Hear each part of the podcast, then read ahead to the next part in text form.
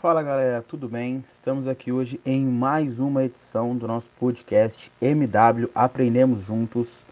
E hoje a gente vai estar conversando com uma pessoa que eu acompanho há algum tempo já no Instagram. Já vi bastante coisa. Ela é uma pessoa que vai trazer muito conteúdo pra gente. É a Bárbara. Ela foi uma pessoa que aceitou prontamente o nosso convite e está aqui hoje para poder estar tá falando sobre o futebol feminino, tá falando sobre o futebol de maneira geral, falando sobre análise, falando sobre muitos contextos e eu já deixo adiantado que ela vai estar falando também sobre futsal, que é um assunto que é a minha área de dominância, então fico muito honrado muito feliz quando vem pessoas que conheçam esse esporte também e a gente consegue falar um pouquinho. Tudo bom, Bárbara? Como é que você está? Se apresenta para o pessoal, fala um pouco quem é você, um pouco como foi o seu começo, os seus projetos. Fala, galera. Fala Rafa, tudo bem com você? Tudo bem com todo mundo que está ouvindo? Espero que todo mundo esteja bem. Um prazer uma honra estar aqui. Não tinha como é, refutar ou pensar até num convite de vocês. É uma página que eu acompanho há muito tempo já também. Estou muito feliz de, de estar aqui. Para quem ainda não, não me conhece, meu nome é Bárbara, né? Eu, atualmente eu sou auxiliar técnica do Sub-18 feminino do Atlético Mineiro e tem uma passagem aí pelo futsal universitário, como o Rafa já adiantou, é uma paixão absurda minha, assim, o futsal. Estou é, fazendo pós-graduação agora, inclusive, em futsal pela FATEB, termino agora em agosto. Sou formada em Educação Física pela UFJF, me formei em bacharelado em 2018, estou nos finalmente aí da licenciatura e minha trajetória, assim, é meio lá e cá, já fui, já voltei em vários lugares, tive a, a honra e a oportunidade de estar nos Estados Unidos por oito meses no total, foram duas temporadas lá sendo treinadora é, de crianças, né, bem recreacional mesmo, mas tive essa oportunidade com a Teta Brasil, também passei é, pelo Cruzeiro em 2019, fui preparadora física lá do Sub-16 e do Sub-18 feminino e sempre envolvida também com futsal é, em cenário universitário. Né? Trabalhei como auxiliar técnica da, da, da FAIFID, que é a minha faculdade em Juiz de Fora, com os meninos. E, e, é mais ou menos por aí. Depois, daqui a pouco eu vou falando um pouquinho mais para não ficar muito longa essa apresentação inicial aqui. Não, tranquilo, pode estar falando, porque só tem história quem realmente viveu. Então, às vezes as pessoas falam assim: "Nossa, tô demorando demais para fazer minha apresentação", porque a pessoa tem tanto conteúdo, tem tanta coisa, a pessoa fica insegura de falando: "Ah, tô falando demais". Não, são coisas que você viveu. Então, acho importante estar passando. E dentro disso, Bárbara, queria fazer a primeira pergunta. É, recentemente a gente conversou com a Lara Maciel, com o Léo Rezende, que são pessoas que acompanham bastante o estado de Minas Gerais, então são pessoas que falam muito sobre Cruzeiro, Atlético, América e algumas outras equipes do, do estado de Minas Gerais. Então, a primeira pergunta para você é: seria muito fácil eu perguntar sobre o futebol masculino, que a gente já falou bastante. Porém, como você vê a questão primariamente do Atlético, do Cruzeiro e do estado de maneira geral, a relação do, do esporte feminino principalmente o futebol e o futsal também, se você quiser se aprofundar um pouco. A gente só vê mais ou menos o eixo, Rio, São Paulo. Eu que sou do Paraná vejo muitas coisas relacionadas ao Paraná. E infelizmente do estado de Minas Gerais chegam poucas coisas. E algumas das poucas coisas que chegam, lembro que teve o caso de, de algumas garotas que teoricamente foram, foram utilizadas de maneira indevida sobre a questão de, de serem gandulas, coisas do tipo. Então, essas coisas negativas chegam mais fácil. Então, gostaria que você falasse mais coisas positivas, como você vê o esporte, principalmente o futebol e o futsal, em relação ao âmbito feminino.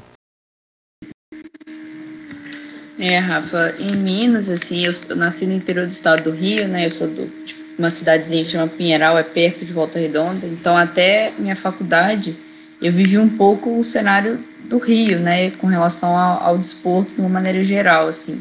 E aí, depois que eu fui para a faculdade, eu fui para Juiz de Fora estudar, que eu comecei a entender um pouco do contexto do, de Minas, assim. E num primeiro momento eu fiquei bem feliz, porque quando eu entrei na, na universidade eu me inseri mais no futsal, né? É, é, era mais fácil pela, pela facilidade de acesso e, enfim, é um pouquinho mais tranquilo a gente se inserir nesse cenário e Juiz Fora é muito forte no, no, no futsal amador feminino, assim, tem várias equipes, tem umas competições fortes, então já me inseri num cenário que já era até diferente daqui é, de onde eu nasci e, e, cresci, sabe, fiquei super feliz, e aí me deparei com é, campeonatos é, estaduais, né, que é o, no caso do, do Geng, que é o escolar, né, que é os Jogos Escolares de Minas Gerais, coisa que eu não consegui viver na minha adolescência e na minha infância. Eu vivi só Jogos Municipais na minha cidade aqui, mas de maneira bem é, pequenininha mesmo, assim, eram dois, três jogos ali é, a cada ano. E aí falei, nossa, que maneiro, né? Que, que oportunidade legal, que vontade de ter, ter crescido em Minas para poder ter disputado um Geng. E aí depois é que tem o GENG e tem o GIME, que é os Jogos do Interior do Estado de Minas, que são divididos em três etapas. Eu estou falando isso do futsal, tá? São três etapas, e a etapa é, é regional, depois tem. Não, é, é, a municipal, depois tem a, a regional e a estadual. É, se eu não me engano, é isso, mas enfim, são três etapas. E aí, esse eu tive a oportunidade de disputar. É cidade contra cidade, então a cidade de de Fora monta uma seleção e foi o nosso caso. Em 2017 a gente teve essa oportunidade, eu fiz parte dessa seleção. Então, montaram uma seleção, eram atletas que estavam se destacando nesses campeonatos que eu comentei da cidade de forma amadora ali. E a gente treinava no, no, num período separado, no outro momento, com uma comissão específica. Tivemos o prazer e a honra de representar Juiz de Fora no GIME, que aí é, é, uma experiência incrível, assim, né? Que você vai para um ambiente, você viaja, passa ali quatro, cinco dias competindo contra as melhores atletas do estado, assim, isso é, isso é muito interessante, mas a estrutura não é bem feita, assim, né, fica meio restrito a, a esse momento ali, então você vai para o gym, você compete ali o gym e depois acaba, você não tem um clube é, de nome para poder dar essa visibilidade pro, pro desporto mineiro, assim, como você falou, você é do Paraná, a gente só acaba recebendo coisas de Minas negativas, né, porque de fato o futsal é, mineiro em clubes, né, categoria adulta no feminino, ele não existe, assim, não, não existe. A gente tem Governador Valadares, que é uma cidade que é tradicional é, e vem ganhando quando tem campeonato mineiro, quando eles conseguem fazer, eu também tive a oportunidade de disputar um campeonato mineiro é, Governador Valadares é hegemonia, é uma equipe excelente, que tem categorias de base, a estrutura é muito bem feita, mas não consegue disputar campeonatos a nível nacional. Então acaba não aparecendo nesse cenário nacional, né? Não consegue disputar uma Taça Brasil, não consegue disputar um campeonato novo agora, que é o novo futsal feminino no Brasil. Então acaba não tendo essa, essa visibilidade e aí a roda não gira, né? Não tem investimento, os clubes acabam é, os clubes né, de renome, por exemplo. É, vou falar no futsal, por exemplo, Minas, se é do futsal, você deve conhecer, o Minas em Belo Horizonte é super famoso no masculino, tem uma equipe, é o último campeão da Taça Brasil, e não tem uma equipe de futsal feminino, sabe? Então, é, o futsal em Minas é uma coisa bem doída para mim, assim, sabe, Rafa? Porque tem muito potencial, tem atletas, assim, mineiras em vários lugares do Brasil, a Vanessa, por exemplo, que é, foi melhor do mundo já várias vezes, é de Minas.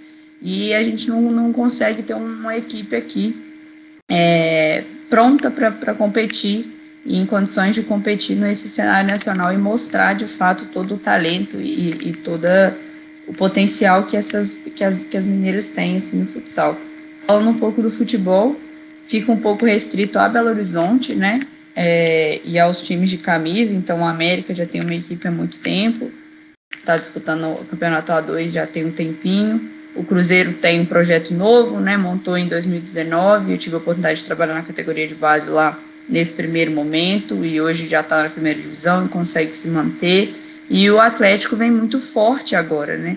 Montou equipe, era uma equipe já não, não, é, não é uma das pioneiras ali, há, há uns anos atrás é, criou a equipe, mas não conseguiu se manter, então o Cruzeiro acabou tendo o primeiro destaque é, por, por, conseguir chegar numa semifinal de A2, já logo de cara, já subir para a primeira divisão, mas o Atlético já vinha com um projeto já há, há um tempão, e finalmente conseguiu estruturar e agora conseguiu acesso finalmente também para um e, e, creio que, que vai chegar para ficar, assim, não, não, não, acho que vai ser uma das equipes que, que subiu e que vai descer logo depois, não, porque o projeto é, é muito bem feito, assim, mas o falta é um pouco disso, assim, tem essas três equipes em Belo Horizonte e aí não tem mais, né, então o Campeonato Mineiro, por exemplo, não é um campeonato muito forte, como é o de São Paulo, por exemplo, né, que tem várias equipes, que o nível de competitividade é muito grande,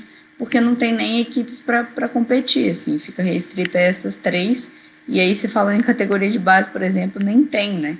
Porque hoje só o, o, o Atlético e o América estão com categoria de base. O Cruzeiro é, não, não tem mais a categoria de base, ela foi extinta depois que o Cruzeiro caiu para a segunda divisão do masculino. Não era obrigatório mais, né, ter a categoria de base, porque as questões financeiras também eles né, abriram mão da base então você não tem nenhum vislumbre de ter uma categoria de base, um campeonato. Isso atrapalha demais o desenvolvimento é, da modalidade em Minas. Assim, a gente chega para disputar um campeonato brasileiro sub-18, por exemplo, num nível muito aquém de, das meninas de São Paulo, por exemplo, que estão disputando o sub-14 desde, desde mais nova, que estão disputando o sub-17 e num nível muito forte assim, né, de competitividade. Então a gente chega ainda está um patamar abaixo, assim, sabe? Minas com relação tanto no futsal quanto no futebol, e, e é muito por conta da federação, é, tanto a Federação Mineira de Futsal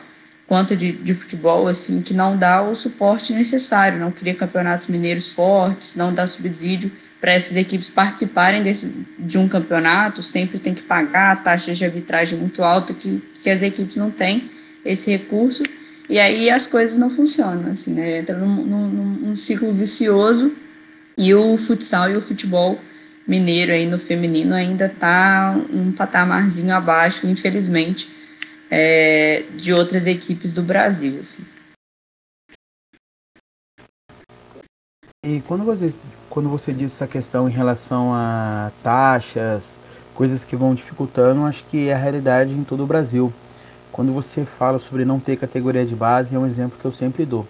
É, trabalho em Londrina, eu sou técnico naturalmente e atuo também com a equipe feminina. Então, eu gosto de ter, não me dá lucro, pelo contrário, me dá um prejuízo até grande, se for parar para pensar, não tenho um custo de vida é, tão alto, mas tem um, uma questão de salário relativo a quantas pessoas que eu trabalho como aluno, atleta, e teoricamente não é economicamente rentável para mim ter equipe feminina, mas eu me mantenho e é notório que todo ano tem uma competição que eu vou para masculina sub-15 com 20, 30 equipes e na feminina a gente vai com duas, três, joga quatro ou cinco vezes contra a mesma equipe para poder ter calendário e teoricamente não é sempre que as melhores jogam.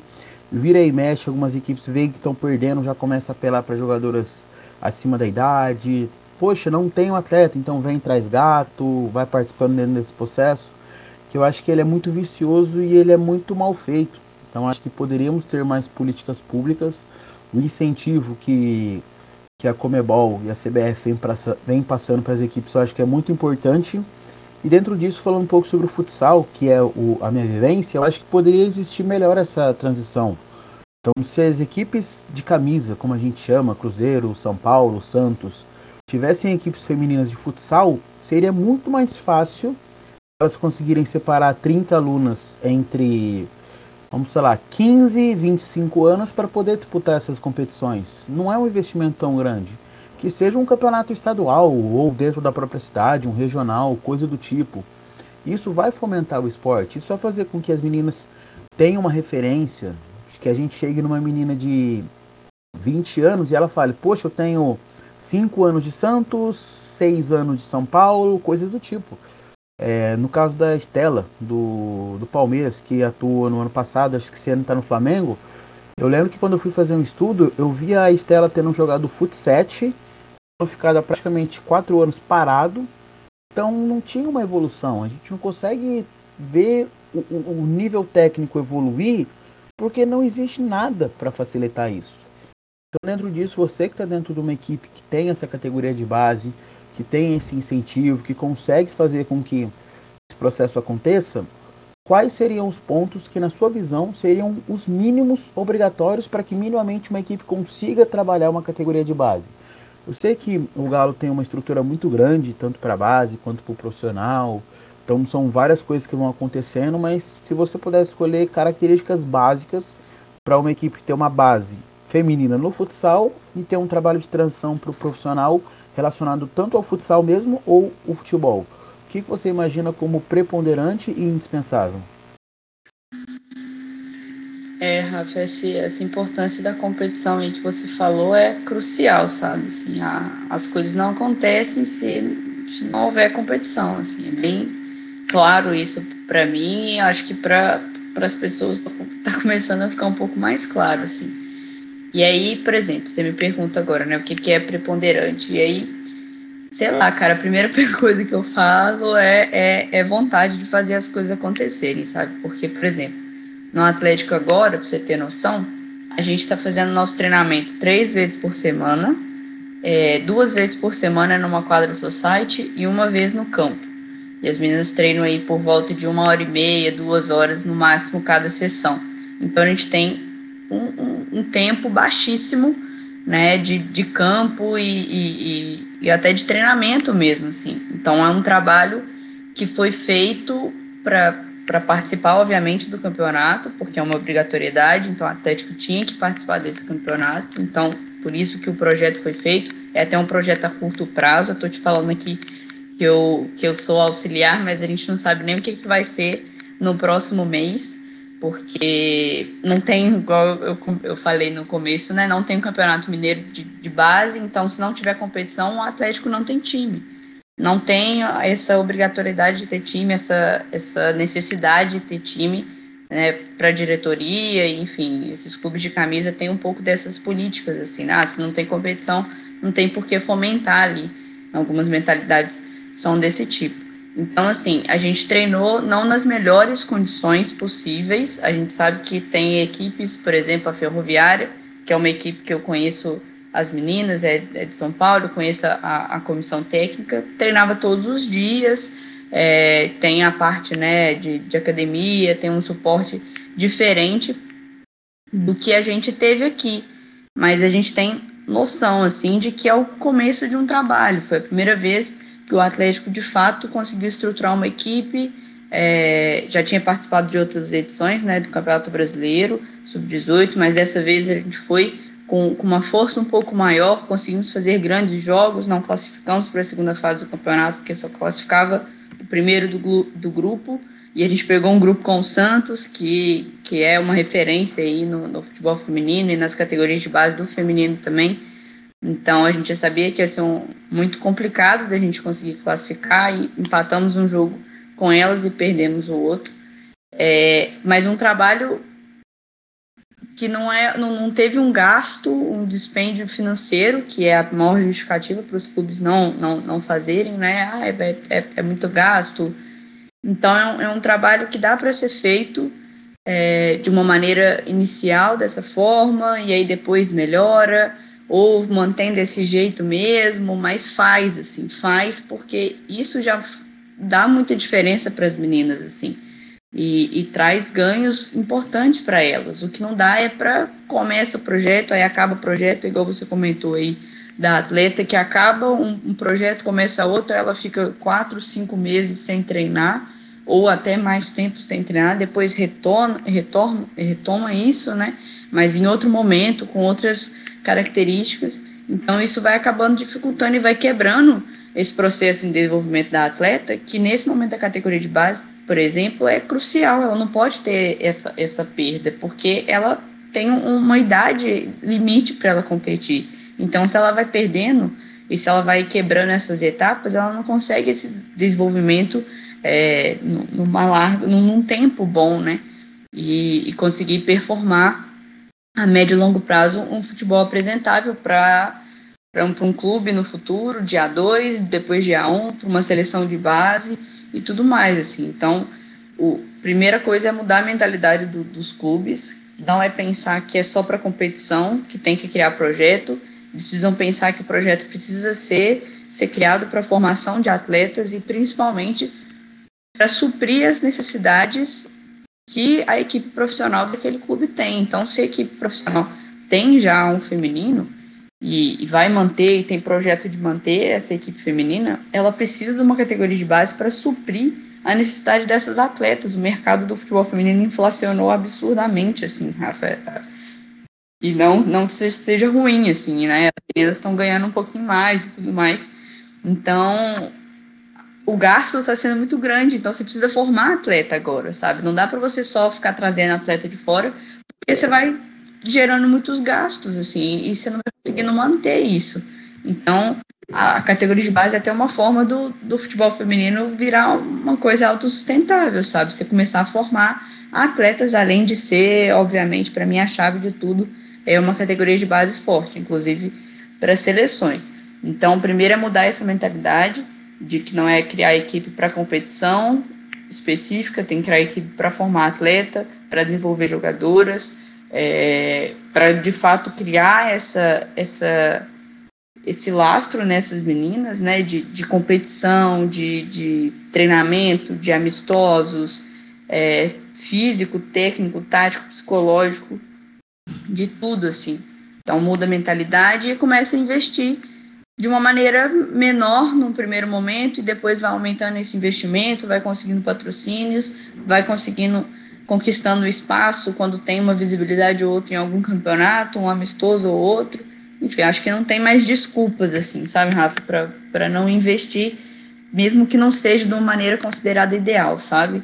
E aí o futsal, para mim, seria essencial para o processo de formação. Eu acredito muito no processo de formação vindo do, do futsal e depois, né, indo para o futsal, se a atleta assim desejar, né, fazer essa transição.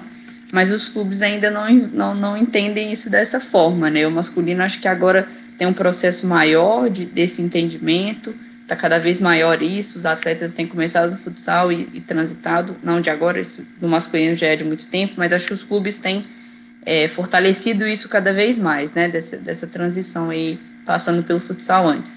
E no feminino isso nem é cogitado, para ser bem sincero, assim, não é uma coisa que cogita, eu, eu às vezes falo um pouquinho lá, falo, ó, oh, futsal, futsal, poderia ter uma equipe de futsal, mesmo que não tenha, né, o custo às vezes pode ser até menor para o clube, para manter esses atletas em atividade e tudo mais. Então, a equipe de futsal ali na categoria de base é, é diferente, é essencial, mas aí vem os outros problemas, as justificativas de, ah, não tem competição, vai ficar só treinando. Ah, vamos criar então uma competição, nem que seja uma pequenininha, vamos fazer jogos amistosos, vamos inserir esses atletas mais novinhos deixar que até certa idade elas disputem com os meninos ali, até 12 anos mais ou menos.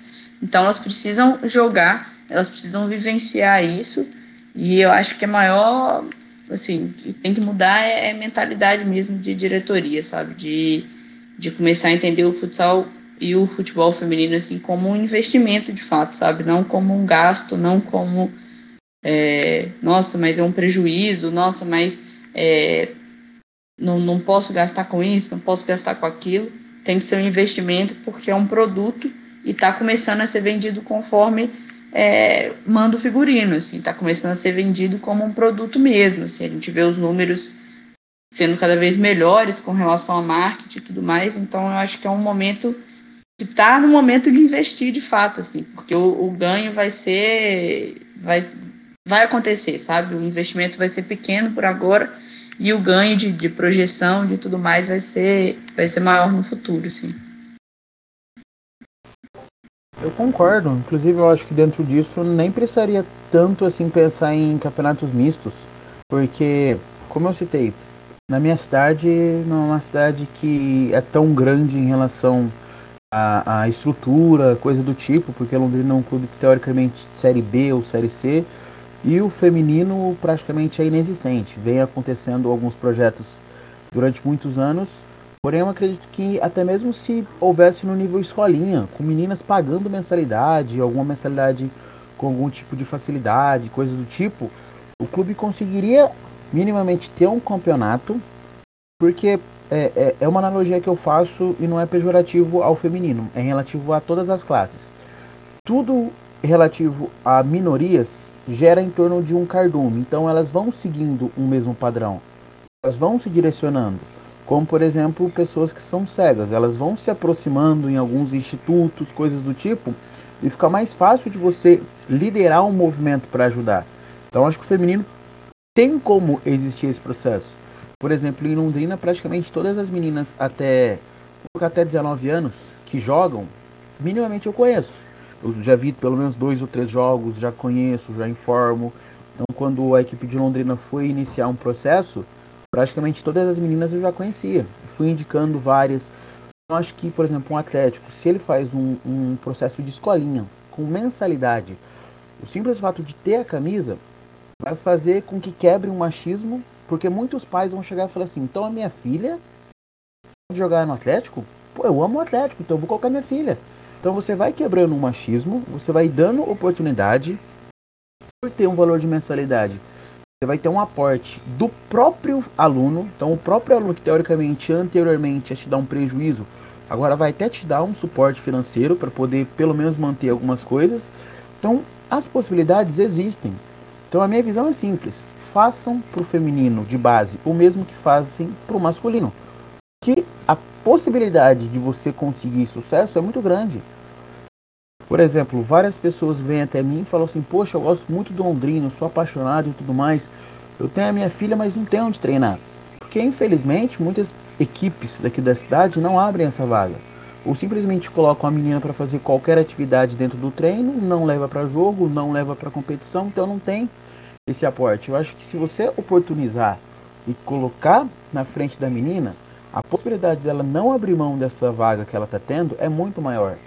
O menino ele tem muitas opções. É o que eu sempre falo. Se você vai no mercado para comprar uma coisa, você vai comprar essa coisa e sai. Você vai com foco. Às vezes você vai para comprar muitas coisas e você vai esquecendo.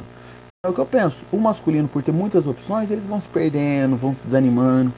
Sabe que independente do que aconteça, ele vai poder voltar lá, vai ter outra chance. O feminino não, muitas meninas abraçam essa chance e levam para a vida.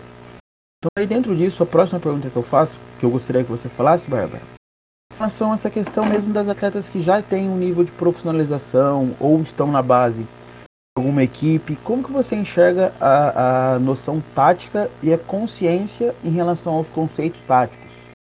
Por exemplo, tem muitos atletas que chegam ao profissional não têm um conhecimento sobre tática, conceitos. Então, como você enxerga tanto a inserção desses conceitos quanto à execução desses conceitos dentro de campo ou quadra?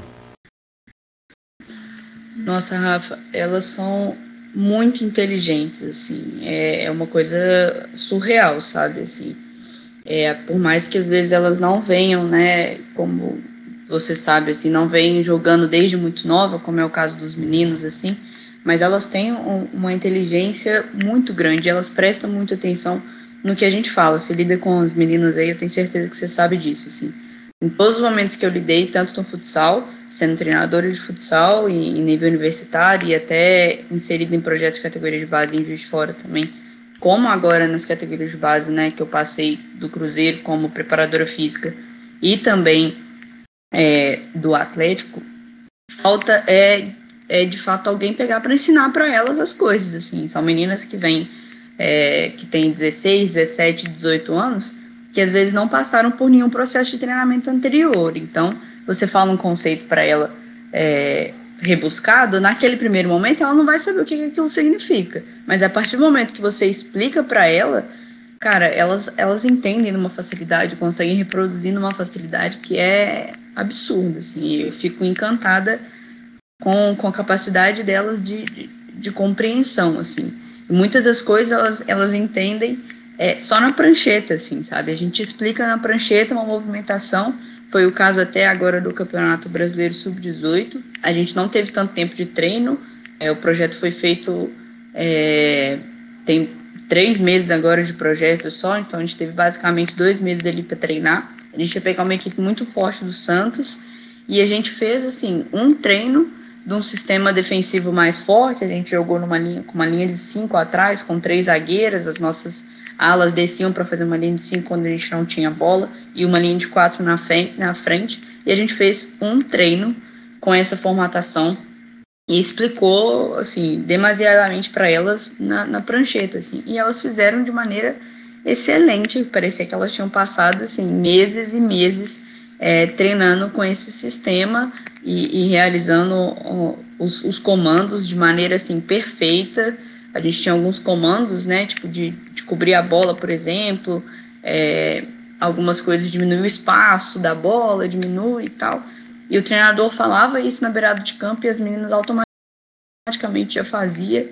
Então, assim, é, é, é, um, é um, uma consciência, assim, que elas acabam não tendo na hora que chega pra gente, e aí eu tô falando pra gente, né, enquanto na categoria que eu tô agora, no sub-18 do Atlético, então elas chegam ali com 16 anos, às vezes sem compreender algumas coisas, porque não passaram por um processo prévio, mas a partir do momento que a gente explica, elas entendem com uma facilidade enorme, assim.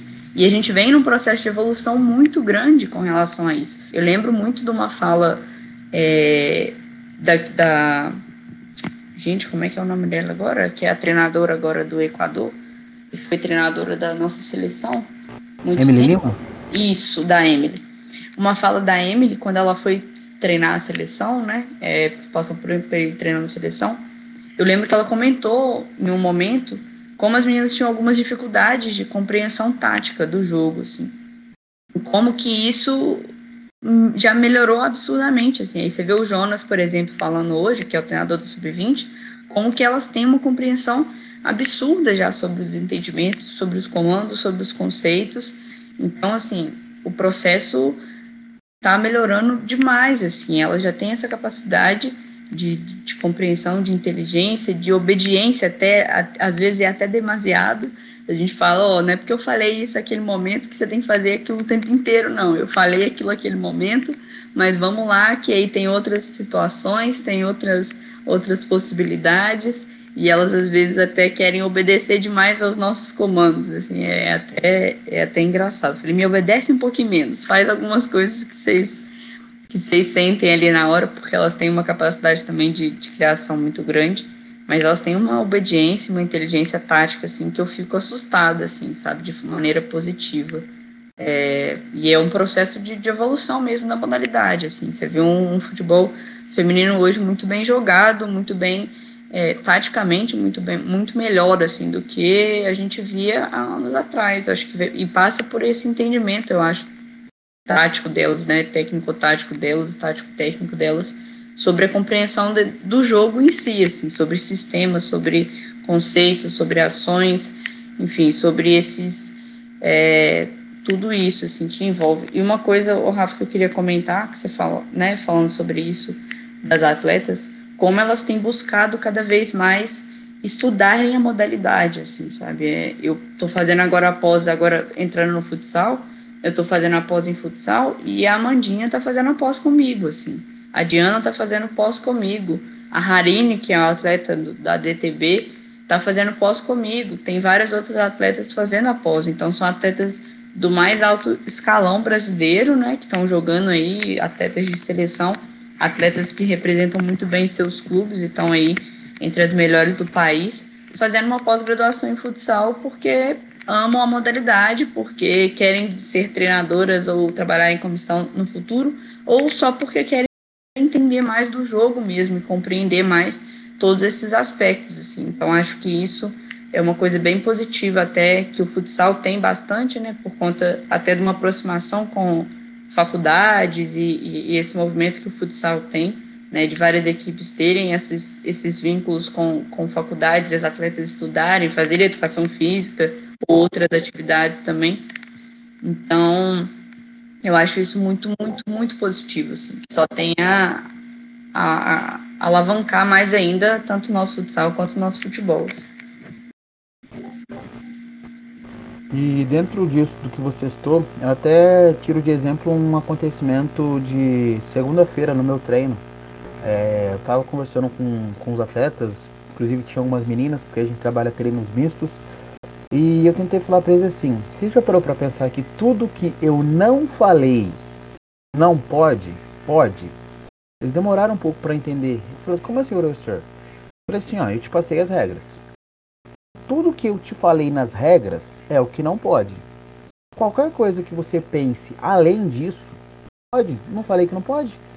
Então, por exemplo, eu falei que a atividade você tem que trazer a bola do ponto A até o ponto B, mas você não pode usar a perna dominante. Beleza, mas você pode usar a cabeça? Pode. Você pode usar uma outra parte? Pode. Você pode usar um companheiro para te ajudar? Pode. Então tente entender que a gente te passa uma regra para facilitar ou tá te passando um fractal do jogo e dentro disso você tem que ter a liberdade para você criar, ser inventivo. Em relação a isso, o feminino eu acredito que é muito mais inventivo. Porque eu lembro que algumas jogadas ensaiadas que a gente tinha, a gente compartilhava, tanto do feminino quanto do masculino, por conta dos treinos mistos. Só que chegou um momento que o feminino tinha mais jogadas ensaiadas. Tinha um repertório maior. E o principal, tinha um repertório maior de ter uma jogada ensaiada que partia de uma primeira parte e a segunda parte era totalmente diferente mediante algumas características do jogo. A gente partia em um tipo de marcação, recuperava a bola, iniciava um ataque com uma transição é definida e no masculino, independente do que acontecesse, a gente fazia a bola chegar em um determinado ponto. No feminino não, a gente poderia fazer a bola chegar no ponto B ou no ponto C e do ponto B a gente tinha uma continuidade e do ponto C a gente tinha outra continuidade. Então acho que quem explora, quem trabalha junto com o masculino e o feminino, consegue perceber algumas coisas em relação à sensibilidade, de conseguir perceber detalhes do jogo. Por exemplo, é inegável que mulheres têm uma capacidade de ler pessoas melhor do que os homens. Os homens, eles teoricamente, às vezes são meio que trogloditas, vão se encarando, vão se provocando a mulher não, ela consegue entender uma menina que está mais fragilizada para poder atacar mais para esse lado, ou uma menina que está muito bem para poder fugir. O homem não, o homem ele faz uma cara de mal, o cara fala, beleza, tá me encarando, ele tá bem. Menina não, menina consegue perceber isso mais rápido. Demorou um pouco para mim conseguir ter minimamente essa visão em relação às minhas atletas. Para perguntar, você tá bem? Eu falava, pô, tô bem. Por eu ser homem, eu não conseguia perceber algumas questões em relação a isso. Dentro disso, a minha nova pergunta é como você enxerga essa questão das sensações que as mulheres vão conseguindo determinar mais fácil, cons conseguem fazer com que esses, esses jeitos ou esses é, mini detalhes que a pessoa vai passando em relação à linguagem corporal, que o homem demora mais. Como você identifica, como você enxerga, em relação, eu sei que é muito complicado eu propor que exista isso, mas em relação uma preparação física, uma psicóloga, alguém que trabalha esse processo, como você enxerga no futebol feminino essas características, você no papel de mulher, eu passei a minha visão como homem. Qual é a sua visão sobre, sobre esse caso na, na visão de uma mulher? Rafa, é muito interessante assim esse seu, esse seu comentário. É, é difícil assim, é, muitas das vezes eu fazer comparações porque eu trabalhei majoritariamente com as mulheres assim. Eu tive vivências com, com os homens no futsal universitário é, e foi foi ótimo assim.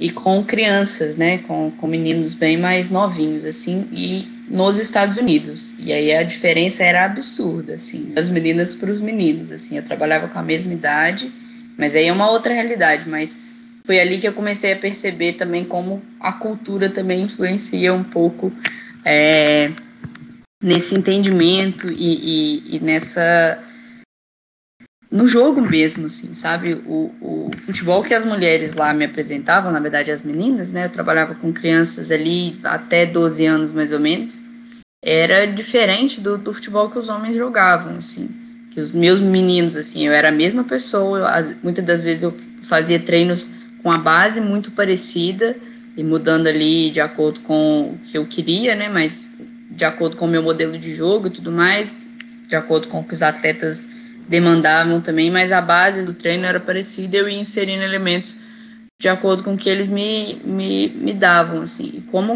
com elas, assim, eu tinha discussões com crianças de 10 anos, assim, com meninas de 10 anos, sobre algumas coisas, assim, eu explicava é, sobre conceitos do jogo de uma maneira diferente do que eu explicava para os meninos, assim, sabe? Elas eram mais interessadas até, e aí eu acho que esse é um ponto dessa nossa discussão, que eu acho que elas são muito interessadas, são muito apaixonadas pelo esporte, assim, eu vivi um pouco disso também com quando eu trabalhei um pouquinho com categoria de base no futsal e Juiz de Fora, assim as meninas viviam o futsal de uma maneira assim absurda, sabe? Então, aquele momento ali do treino, elas estavam 100% você não falar mais, assim, 120% ligadas no que estava acontecendo.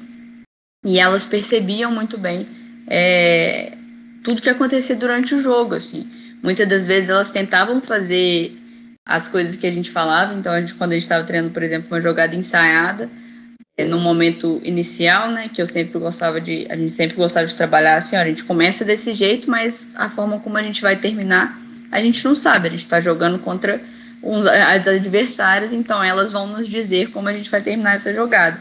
E a gente dava algumas opções e às vezes elas ficavam meio presas a essas opções. E aí, mas a partir do momento que elas sentiam confiança, que eu acho que esse é um porém do, do feminino com relação a essa parte psicológica, elas precisam sentir confiança no que elas fazem, no que a equipe faz e, e num todo, assim, no trabalho como um todo.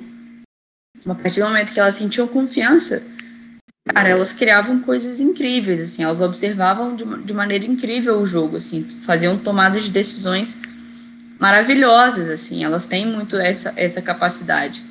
E no, no Atlético é a mesma coisa, assim, às vezes o processo de treinamento é, facilita isso, obviamente, mas elas conseguem perceber coisas que, que a gente fala, meu Deus, como assim? Você, tomou essa decisão agora? Que coisa maravilhosa. Nem eu tinha percebido essa decisão que, que isso era uma possibilidade, assim, porque elas estão ligadas o tempo inteiro, elas estão imersas o tempo inteiro, e elas precisam estar confiantes para tomar essas decisões, assim, isso a gente vê a diferença de atleta para atleta. Tem atleta que a gente você sabe, você olhou para aquela, aquela opção de passe, por exemplo, você sabia que aquela é uma opção de passe ou, ou que você tinha espaço para fazer um drible, para avançar um pouco com a bola e você não fez porque você não tinha confiança para fazer.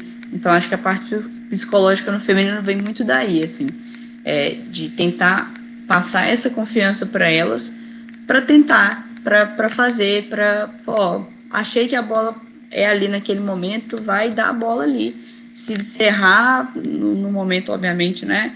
É, num terço bom do campo ali, é, se você errar, vai ter quem, quem, quem vai te cobrir e tudo mais. Então, tenta fazer o que você está é, tá enxergando, assim. E eu acho que isso é, é o essencial. Eu, como mulher, trabalhando com, com, com mulheres, né? Eu tento fazer muito isso, assim, passar confiança para as atletas conseguirem fazer e, e, e, o que elas sabem fazer, que é, que é jogar futebol, que é jogar futsal, que é exercer toda essa capacidade que elas têm, assim. E eu acho que isso falta às vezes um pouco, sabe? Eu acho que não não falta no futebol de uma maneira geral, assim, mas as meninas vêm necessitando dessa confiança, até pelo processo histórico, né, da, da modalidade e às vezes tudo que elas têm que passar para estar tá ali naquele momento com relação a, a tudo, assim, é, família às vezes que, que não apoia, é, sociedade que não apoia, enfim, N coisas que a gente pode entrar aqui, que acho que a confiança delas vai ficando cada vez mais abalada, sabe? E aí, às vezes, só falta ali um empurrãozinho nas costas, um abraço apertado e eu, vai lá, pode fazer o que você sabe fazer, confia que vai dar certo, para elas conseguirem desenvolver toda essa capacidade aí que elas têm. Eu não consigo comparar muito nesse momento com a categoria que eu tô com relação aos homens, não faço ideia como é os meninos nessa nessa faixa etária ali que eu, que eu tô trabalhando, mas as meninas, elas são, elas percebem muito bem o jogo, elas leem muito bem o jogo e elas falam, cara, isso é muito legal também, assim, a gente tem discussões incríveis, assim, no quadro tático, sabe, a gente propõe alguma, alguma coisa elas, não, mas e se acontecer assim? E se eu fizer isso? E se. Será que não é melhor assim? Então elas questionam, elas perguntam, elas querem entender. Elas, mas vamos fazer assim? O que, que você acha de a gente fazer desse jeito? Elas propõem coisas também. Eu acho isso muito legal. É, esse canal de comunicação que a gente consegue criar com, com as meninas também, sabe? Delas entenderem o jogo e comprarem de fato a, a ideia, sabe? Tanto da equipe quanto do treinador, no caso, que é um homem com que eu estou trabalhando nesse momento. E ó, vocês querem jogar desse jeito? Vocês têm outra sugestão? Vocês estão a fim de, de, de, enfrentar, como foi no nosso caso, né? Enfrentar uma equipe muito forte, que é o Santos, e, e ser um jogo sofrido, porque a gente vai marcar muito, a gente vai jogar muito sem bola, e elas olharem para a gente e falar assim: não, a gente vai fazer, a gente vai fazer acontecer, e, e ter feito um campeonato incrível porque elas compraram a ideia e confiaram na gente, confiaram nela e saíram do campeonato infinitamente felizes, assim, por mais que não tiveram, a gente não teve a classificação, mas por terem entregado tudo, assim, no campo, sabe? Terem, terem jogado com tudo mesmo, assim. Acho que é uma característica bem legal essa do feminino também, sabe? Essa entrega é, não, não dá nem para elas nem respiram assim, elas elas se entregam muito mesmo por, porque elas pelo, pelo jogo e por todo o processo e por estar tá vivendo um sonho e por todo esse contexto, assim. Eu acho isso muito interessante também no, no feminino, assim. Quem vive o dia a dia, quem assiste jogos, quem tem uma pessoa na família que participa desses projetos, independente seja futsal, futebol, qualquer esporte, tanto coletivo quanto individual, consegue sentir que existem algumas diferenças de quando a pessoa se sente bem, é bem tratada, recebe essa atenção. E não existe nada mais gratificante do que você estar tá passando um ensinamento, algum contexto, alguma orientação, alguma regra, qualquer coisa relacionada ao treino, ou até mesmo antes do treino, depois do treino, você vê 10, 15, 20 pessoas aficionadas olhando para você, concentradas, principalmente no que você está falando e no que você pode estar falando, já pensando no meio da fala quais serão as, as ações que vai estar fazendo dentro de quadro ou de campo. Então, isso é muito importante para a gente conseguir entender que a função do técnico, do professor, do analista, do auxiliar, do fisioterapeuta, do massoterapeuta é basicamente entre, entregar a nível profissional uma pessoa que tenha todos os conceitos conhecidos todos os fundamentos dominados. Mas se isso não acontecer, é uma pergunta que eu faço para você agora também, que a pessoa tenha a capacidade de minimamente utilizar os conhecimentos desse esporte no nível amador de forma satisfatória. E é muito difícil a gente falar assim, poxa, numa turma de 100 alunos, tipo manhã, tarde e noite, ou quatro turmas, pelo menos um vai virar jogador. É difícil você afirmar. Em turmas de 100, existem casos de 10 viraram jogadores profissionais. Existem turmas de 1000 que nenhum virou jogador profissional. Então, dentro disso, tanto da sua vivência quanto da minha, como que você enxerga a possibilidade de que você prepare uma pessoa que tenha um interesse, ela simplesmente ter o processo de jogador ou jogadora, e caso não dê certo, tenha a possibilidade de ainda assim estar no meio, estudando, procurando conteúdo. No caso, você estou a Amandinha. A Amandinha é uma pessoa que está praticamente não precisando provar mais nada para 30 gerações. Ela já se provou. Algumas outras pessoas também. Mas a gente tem alguns casos de pessoas que não necessariamente se transformaram profissional, ou até mesmo se transformaram e o tempo, a pandemia, coisas do tipo, fez com que tivessem que abrir mão dessa profissão, mas ainda tem o interesse ainda gosta de jogar no final de semana, tem o sonho de trabalhar numa comissão. Então, como que você vê esse processo e se você acredita que existe alguma linha que seria mais específica para preparar pessoas tanto para serem jogadores, profissional ou até mesmo amador, e dentro disso já preparar pessoas que por algum motivo não vem dando certo para ser inserido nesse mercado de trabalho como um preparador, como um estagiário, já migrar para a área acadêmica? Como que você enxerga isso e como que foi? Sei que você já citou um pouco do seu começo, mas como que você pode passar para as pessoas que vêm participando dessa transição queiram ser inseridas no mercado de trabalho relacionado ao futsal ou futebol? Ah, Rafa, essa é uma questão assim que eu acho que é o que, o que me move, assim, sabe? É um, um propósito de vida meu, assim. Eu acho que tem a parte da, da formação de atletas, né? No caso, a gente, enquanto comissão técnica, a gente precisa pensar em formar atletas de, de, de futebol ou de futsal, pessoas que vão ali viver da modalidade, se profissionalizar, por mais que no futsal feminino hoje não seja profissional, né? Não, não é um, não tem vínculo profissional, mas no futebol isso já tem. Então, mas que elas consigam viver disso, né? Ter isso enquanto uma profissão mesmo, assim. É, mas a gente precisa pensar em formar primeiro essas pessoas, assim, sabe? A gente primeiro, primeiro precisa pensar em formar caráter, em formar é, pessoas né, boas para a sociedade, com consciência, é, que, que, são solidárias, que sabem conviver, que têm princípios, que têm valores. Eu acho que isso, para quem trabalha em, em, categorias de base, principalmente, é, principalmente, porque eu acho que a formação é contínua. Então, mesmo que você trabalhe no profissional ali do futebol, por exemplo, você precisa continuar formando essas pessoas, assim, e ajudando elas a, a melhorarem e você melhorar nesse mesmo, no mesmo conceito, assim, sabe, no mesmo tempo. Mas eu acho que esse processo de, de formação de, de, jogadores ou de pessoas, né, de, de profissionais, eu acho que parte muito de quem está formando, né? Eu acho que parte de quem está ali do lado de fora das quatro linhas, no caso a comissão como um todo, né? Treinadora, treinadora, enfim, quem quer que esteja ali, é, não só a pessoa principal, né, ali a, a mais responsável, digamos assim, pelo processo, mas as, todas as outras que fazem parte desse círculo. Então, a gente, a gente que faz esse processo. Então, e a gente precisa se preparar muito para fazer esse processo, para ajudar essas, essas pessoas a se formarem e, ao mesmo tempo, também é, nos formar, né? Acho que não tem como a gente plantar sementes sem a gente colher sementes na gente, assim. Acho que essa todo mundo, toda relação que a gente tem, a gente planta essas sementinhas ali. Eu gosto muito de usar isso, que a gente vai plantando sementinhas nessas pessoas e também essas pessoas vão plantando sementinhas na gente. Então, o processo eu acho que é uma via de mão dupla, mas a gente precisa pensar e, e ajudar esses, essas pessoas a virarem atletas. É, e se não der certo, ou se elas não quiserem, ou se enfim, conseguirem conciliar para virarem boas profissionais em qualquer área que escolherem, assim. Então é uma coisa que a gente bate muito lá no Atlético com relação a isso. A gente tem a parte educacional, por exemplo, muito forte lá de incentivo, de ó, vocês têm que vocês têm que estudar, vocês têm que fazer é, não, ó, por exemplo, tem prova, não, beleza, vai vai para prova, não vai treinar não. Tem é, sei lá, uma coisa importante.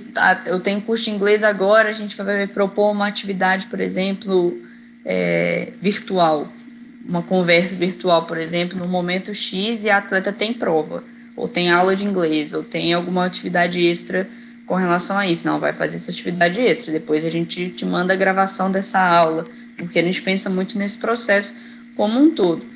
Cara, uma experiência que eu, que eu tenho passado, assim, Rafa, desde o do Cruzeiro, que eu tô lidando com meninas, né, em processo de formação, de 14 a 18 anos, é elas olharem para mim, que aí eu ocupei dois cargos diferentes, né, primeiro como preparadora física e depois agora como auxiliar, mas falando, pô, eu quero ser igual você quando crescer, sabe? Assim, eu quero fazer educação física ou às vezes eu quero fazer fisioterapia porque eu quero trabalhar como você trabalha.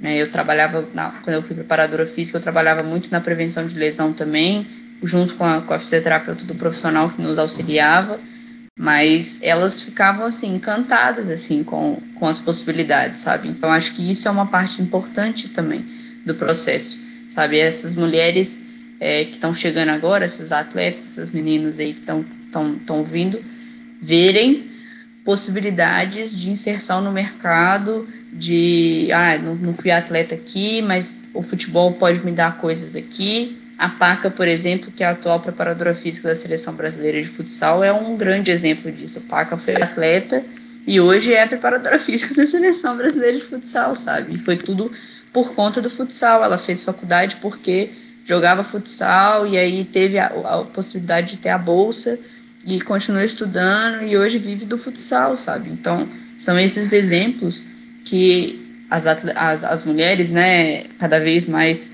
se inserindo em comissões, que as atletas vão começando a ter e vão começando a vislumbrar, sabe? É o que a gente sempre fala da representatividade.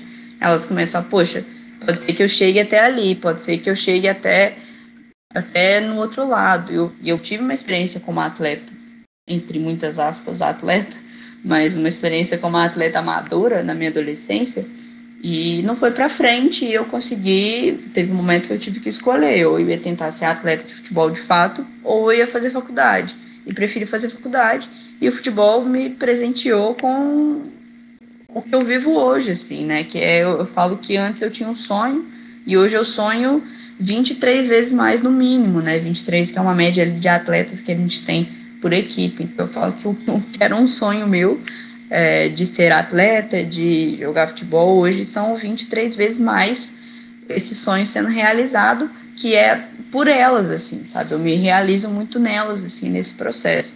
Então, e eu passo isso muito para elas, assim. Então, é, a porcentagem com que essas meninas vão virar atletas profissionais é baixa, você sabe disso, não sabe disso. No masculino é pior ainda, né? Por conta da quantidade.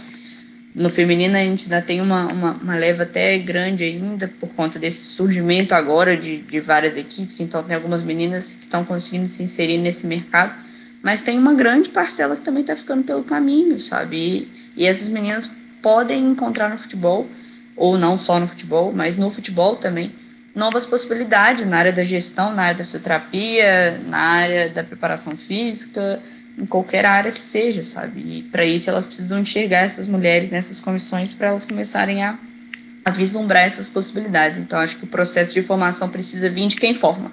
A gente tem que se formar cada vez melhor para influenciar cada vez melhor essas meninas, esses adolescentes, essas, essas mulheres adultas até que estão aí nesse mundo do, do futebol, sabe? Acho que é um pouco, um pouco por aí. Assim. Sim, é, também sobre toda essa visão de, de ser inspiração, de estar tá atuando dentro desse, desse processo para fazer com que pessoas se sintam representadas. Acho que é um tema que muita gente desvirtua, porque às vezes a pessoa acredita que ser representativo é uma coisa que não é. Eu acredito que ser representativo é representar a esperança de qualquer pessoa estar em qualquer lugar. Diferente de inclusão. Inclusão é quando você inclui alguém dentro de algo por algum motivo. Ser representativo é quando você procura espelhos.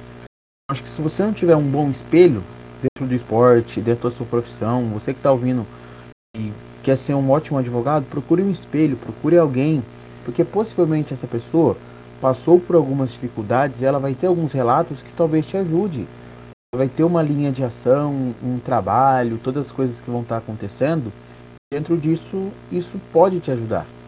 Então, quando você cita essa representatividade, pessoas que vão ajudando, você estou pessoa que inclusive está em comissão, passou por todo esse processo, a gente consegue entender que você tem um sonho de trabalhar dentro do esporte, são várias opções, é como se fosse um mercado de trabalho. Tem as pessoas que vão ser jogadoras, as pessoas que, as meninas ou garotos que vão ser jogador, vai ter os técnicos, vai ter os auxiliares, vai ter o massoterapeuta, vai ter o fisioterapeuta, vai ter a psicóloga, vai ter o estagiário. Então são várias pessoas que vão estar tá atuando dentro disso e vão estar tá tendo as evoluções. Por exemplo, um estagiário, ele pode virar técnico um dia? Sim. Um jogador pode virar técnico um dia? Sim. Um jogador pode virar presidente? Pode um presidente pode virar técnico no futuro? Pode. São várias vertentes. Eu acho que a pessoa tem que tentar ser completa e ao mesmo tempo sempre querer estar evoluindo. Tem que ter o pé no chão, mas ao mesmo tempo tem que entender que se se dedicar bastante, se dedicar muito, pelo menos no mesmo lugar você fica. Para trás você não volta. Se se dedicar muito, em alguns momentos tiver sorte e dentro disso também tiver muita competência, você vai conseguir evoluir Tirando a função de jogador, que é muito complicado em algumas idades, tirando no feminino, que a gente tem alguns relatos de jogadores que se profissionalizaram com 25, 26 anos, dentro disso você tem que estar no meio, você tem que estar sendo envolvido, tem que estar produzindo, estudando, se dedicando, para que dentro disso você procure referências, essa representatividade, para você conseguir ser inserido no mercado. Tem pessoas que tinham o sonho de ser jogador, hoje são ótimos técnicos. Pessoas que tinham o sonho de ser técnicos, são ótimos presentes. Aos poucos a pessoa vai entrando no seu lugar, vai amadurecendo, vai tendo uma idade ótima para poder ser um bom jogador, um bom técnico. Daí, para a gente já direcionando para o final da nossa conversa, Bárbara, eu queria que você citasse um pouco de como você se imagina, os seus próximos passos, como você acredita que todo o seu legado, de tudo que você construiu e o que você vem construindo, o que você ainda vai construir, como que você imagina a Bárbara atuando dentro do futebol? Quais são seus próximos passos em relação a curso? Estou a área acadêmica que você vem bastante forte, pretende continuar com um novo passo? Dentro do Atlético você tem estabilidade, porque os clubes não entregam para a gente garantia de ter o clube por dois, três anos a mais. Então, como que a Bárbara se imagina? Sei que parece um pouco aquelas entrevistas de emprego, mas para pessoas que estão no mesmo nível que você, tem, tentar ter um paralelo de como elas também podem pensar, tanto pensando muito alto quanto muito baixo, mas pelo menos ter uma pessoa próxima para se sentir representada e teoricamente uma segunda opinião sobre algo que elas também estejam vivendo assim como você. É, não, não parece não, acho, acho legal assim quando tem quando tem essas, essas perguntas, porque sei que tem gente que vai estar tá escutando a, a, agora assim a nossa conversa e vai ter ideias ou, ou possibilidades a partir dos nossos relatos, né? Acho que é para isso que eu tô aqui para conversando com vocês, assim, para de fato plantar sementinhas ali em pessoas que estão ouvindo, assim. Então a Bárbara, eu penso muito no hoje, assim, sabe, Rafa? Porque acho que o futebol já é um, um, mundo de incertezas, né? Assim, a gente faz no masculino já não tem certeza de muita coisa, no feminino menos ainda, assim, a gente tem muitas incertezas, assim. Então eu vou vivendo bem dia após dia, assim, a partir do tanto é, tipo assim, as minhas oportunidades de trabalho, por exemplo, tanto no, no, no Cruzeiro, né, de, de maior renome, assim, quanto no, no Atlético, as duas maiores, assim, de carteira assinada e que é, me colocaram no, no, num patamar diferente, assim, é, de visibilidade e tudo mais, elas surgiram de, de possibilidades, de contatos, de bom trabalho apresentado de ó, eu tô aqui fazendo isso, eu venho fazendo isso no, nos, no, no na, na, na, na, faculdade, eu venho estudando isso, eu venho estudando aquilo, e a oportunidade aparece e a gente está pronta para pegar essa oportunidade quando aparece. Então, como eu não estava nada preparada, no sentido de estou esperando isso, não, não tinha nenhuma expectativa, foram coisas que apareceram e eu estava preparada no sentido de estava pronta para pegar aquela oportunidade, mas não era uma coisa que eu estava esperando. É, o, o, futebol é assim, então eu não sei o que, que vai ser a partir daqui a três, quatro dias, que é quando meu contrato com o Atlético finaliza, o primeiro contrato, eu não sei se ele vai ser renovado, eu não sei se não vai. Então a gente vai tentando criar outras alternativas. Por exemplo, agora eu estou fazendo parte do processo seletivo do mestrado, é uma área que eu gosto demais também, eu gosto de estudar é, eu quero pensar também nessa área acadêmica, mesmo que eu não vá me inserir efetivamente na área acadêmica, é, em dar aula, enfim. Eu gosto de, de, do ambiente, eu gosto de, da pesquisa, eu gosto de ler, eu gosto de, de escrever. Então, é uma coisa que eu tenho tentado fazer, mas eu gosto demais de fazer o que eu faço hoje, que é estar na beirada de campo ou da quadra. É, eu falo que eu vivo um sonho diariamente, assim, é, estando com essas meninas, principalmente com as meninas, meu, meu objetivo maior mesmo é me inserir sempre no mercado com as mulheres, assim, eu gosto demais, é uma coisa de propósito de vida mesmo, eu sempre quis fazer isso, desde que eu me entendo por gente, assim, quando eu fui é, passar no vestibular, era uma das coisas que eu queria, assim, ajudar a alterar a realidade do futebol feminino brasileiro, assim, isso eu tinha, sei lá, 10 anos atrás, mais ou menos, e hoje eu sei que eu faço parte de 0,0000% dessa mudança, mas eu faço parte, assim, estou vivendo isso é, de uma maneira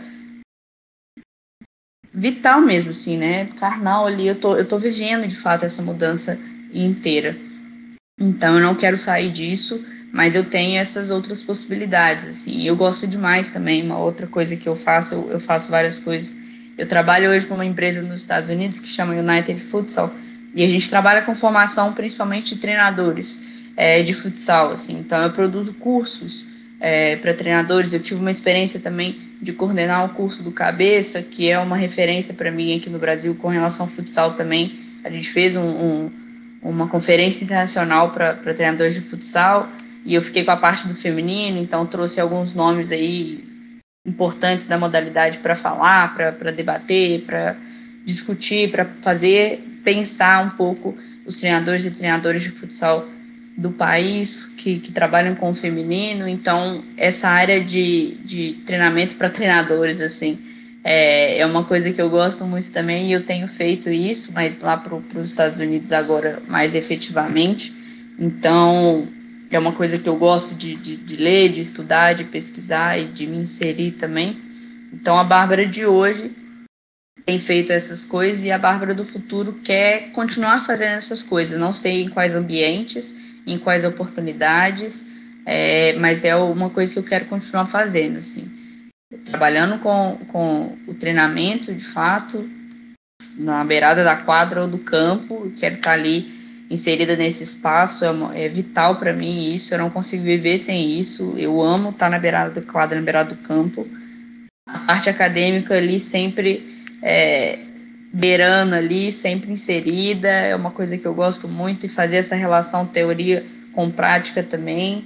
Para minha pesquisa é muito importante essa minha vivência prática e para minha prática é muito importante essa minha vivência na pesquisa, né? São coisas que se correlacionam e, eu gosto dessa, dessa relação, acho que tem é, tudo para melhorar a minha prática, é, também a, as pesquisas que eu faço na área acadêmica e também com essa vertente de compreender mais o processo dos treinadores e treinadoras ali de futsal ou de futebol, assim, porque eu também acho que melhora a minha, a minha experiência prática também. Acho que quanto mais eu entendo essas relações, que eu entendo o que é e como é ser treinador de futsal, ser treinadora de futsal ou de futebol, melhor eu consigo é, ser uma treinadora de futebol ou uma treinadora de futsal ou o cargo que eu tiver especificado ali, para mim tanto faz, mas melhor eu consigo passar as coisas para essas meninas, sabe, para essas atletas ali.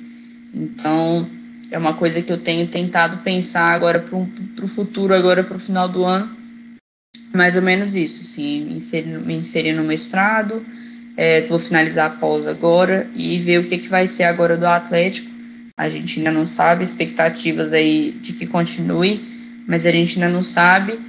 E se não continuar, é buscar um, um outro mercado aí para me inserir de maneira física ali na beirada da quadra, na beirada do campo, porque é o que eu, o que eu amo fazer, o que eu amo é propósito de vida mesmo, assim, é o que faz meu coraçãozinho bater mais forte, é estar é tá ali tá me relacionando com as meninas, com as comissões, é, criando contatos. Acho que é isso que, que eu nasci para fazer mesmo, sabe, o Rafa.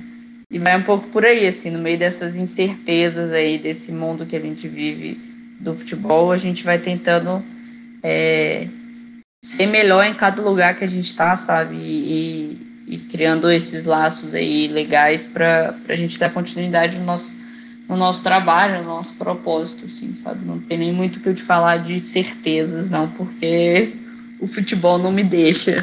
A certeza é que eu quero continuar no, no, no caminho que eu tô e vou fazer de tudo para continuar, sabe? O futebol hoje em dia, a gente até brinca assim, a única certeza que a gente tem é que a gente não tem certeza nenhuma. Exatamente. Porque são trabalhos que vão sendo vão sendo descontinuados que a gente fala assim, poxa, mas estava tão bom, estava tão bacana. A gente até conversou com o Toninho Cecílio faz acho que dois dias. É, e ele falou, cara, eu tava num projeto tão bacana, tava numa equipe tão boa, tava tudo dando certo. Mas por uma opinião, por uma situação de uma hierarquia, o trabalho foi descontinuado. Tempo mostrou que o trabalho merecia ter continuado um pouco mais. Mas dentro disso a gente consegue, o ouvinte que está prestando atenção na nossa conversa, está escutando até agora, pessoas do MW que vão estar escutando essa conversa também, todos os nossos colaboradores, é, conhecer uma Bárbara que é uma pessoa dedicada, uma pessoa esforçada, convicta nas coisas que ela quer. Dentro disso também tem várias passagens diferem de outras pessoas, porque ninguém vai para os Estados Unidos, ninguém participa de um projeto, ninguém atua em dois clubes de massa de um estado por motivo à toa, por sorte por indicação. Por indicação você consegue um trabalho numa equipe, você vai fracassar porque você está não por mérito, porque você foi indicado e vai dar errado. Quando a gente vê o relato, foi a, a minha primeira fase para você. É, não precisa ficar preocupado em estar se alongando muito na apresentação, porque só tem história quem é bom, só tem história, só tem apresentação longa quem tem história. A gente conseguiu perceber que você tem uma história muito bacana e está muito no começo. A gente sabe que o seu nome vai ser um nome que vai ser bastante vinculado dentro do MW ainda. Sempre que a gente precisar, a gente vai estar chamando você para estar tá ajudando, para estar tá tirando dúvida, porque você é uma pessoa que conseguiu solucionar muitas coisas que tinha na minha cabeça, mesmo estando dentro do, do futsal feminino há muito tempo. Bárbara, agradeço muito, foi um bate-papo muito bom. Microfone aberto para poder fazer sua divulgação, passar suas redes sociais, falar sobre todos os seus projetos, passar todos os recados que você queira para o nosso ouvinte. Que isso, Rafa, foi uma honra, um prazer. O projeto de vocês é incrível, assim, de acompanhar há muito tempo, sou fãzaça mesmo, assim, vocês fazem um, um, trabalho maravilhoso. É, e fica à disposição mesmo, assim, sempre que vocês quiserem, precisarem, tô aí. Acho que a gente aprende muito quando a gente, quando a gente troca. E aprendi muito hoje aqui com você também, me fez refletir sobre várias coisas, questionar sobre várias coisas, isso também faz parte. E é muito importante para o desenvolvimento é, não só meu, pessoal, profissional, mas da, da modalidade em si também, tanto do futebol quanto do, do futsal. Assim, quanto mais a gente fala, sobre esses temas, mais a gente fica imerso. E aí as coisas acontecem. E só queria mandar mesmo o, o agradecimento para vocês, pela você principalmente pela recepção, pelo contato. É, meu nome no Instagram é Bárbara Bepler, é fácil de achar, só tem eu lá, aparece com esse nome. É, e podem me seguir. Eu não sou a pessoa que posta muitas coisas, não preciso melhorar nisso mas sempre que acontece alguma coisa diferente eu, eu, eu posto e, e tento é, trazer um pouquinho do, da, minha, da minha experiência, da minha vivência também para a galerinha que me segue lá. No Twitter é Bárbara B de bola, P de papai e R no final, que é um pouquinho diferente. Lá eu, eu posto um cadinho mais, lá eu falo um, um pouquinho mais. Agora eu tô no modo Olimpíadas, eu só falo de, de Olimpíadas, não tem, não tem falado muito do, do futebol nem do futsal, não. Tô bem imersa nesse ambiente olímpico agora, até no fuso horário. Tô, agora eu vou até de manhã assistindo as coisas, mas vai ser um prazer uma honra a galerinha chegar por lá, a gente trocar ideias, eu gosto muito. Às vezes eu faço uns comentários sobre coisas que acontecem também. E vai ser muito bom trocar com todo mundo que, que chegar.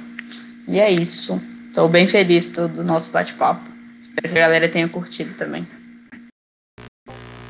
O recado que eu sempre deixo no final é, Bárbara, qualquer momento, só para deixar claro que eu não tentei falar o seu sobrenome nenhuma vez por medo de errar. Então, fui te chamando de Bárbara para não ter o perigo de errar. Sou expert em errar nome, esquecer nome, então foquei no Bárbara para a gente poder conversar. Então, Bárbara, qualquer momento, você viu na nossa agenda lá alguém que você goste, tem uma pergunta, queira estar tá participando, saia de casa, não tenha vergonha, não tenha timidez, me manda uma mensagem, converse comigo, a gente te inclui no meio, coloca sua pergunta, manda um abraço. Realmente é um papo muito bacana. Nosso objetivo é participar desse processo que é o Aprendemos Juntos. Desde o começo aprendemos juntos, a gente criou esse podcast para dar voz para conhecer novas pessoas de várias áreas. Então, foi um bate-papo muito bacana. Então, agradeço a todos que estão até agora ouvindo nosso podcast. Quem está ouvindo de manhã, bom dia. Se estiver ouvindo de tarde, boa tarde. Se estiver ouvindo de noite, boa noite. Fique com Deus. Até a próxima. Tchau.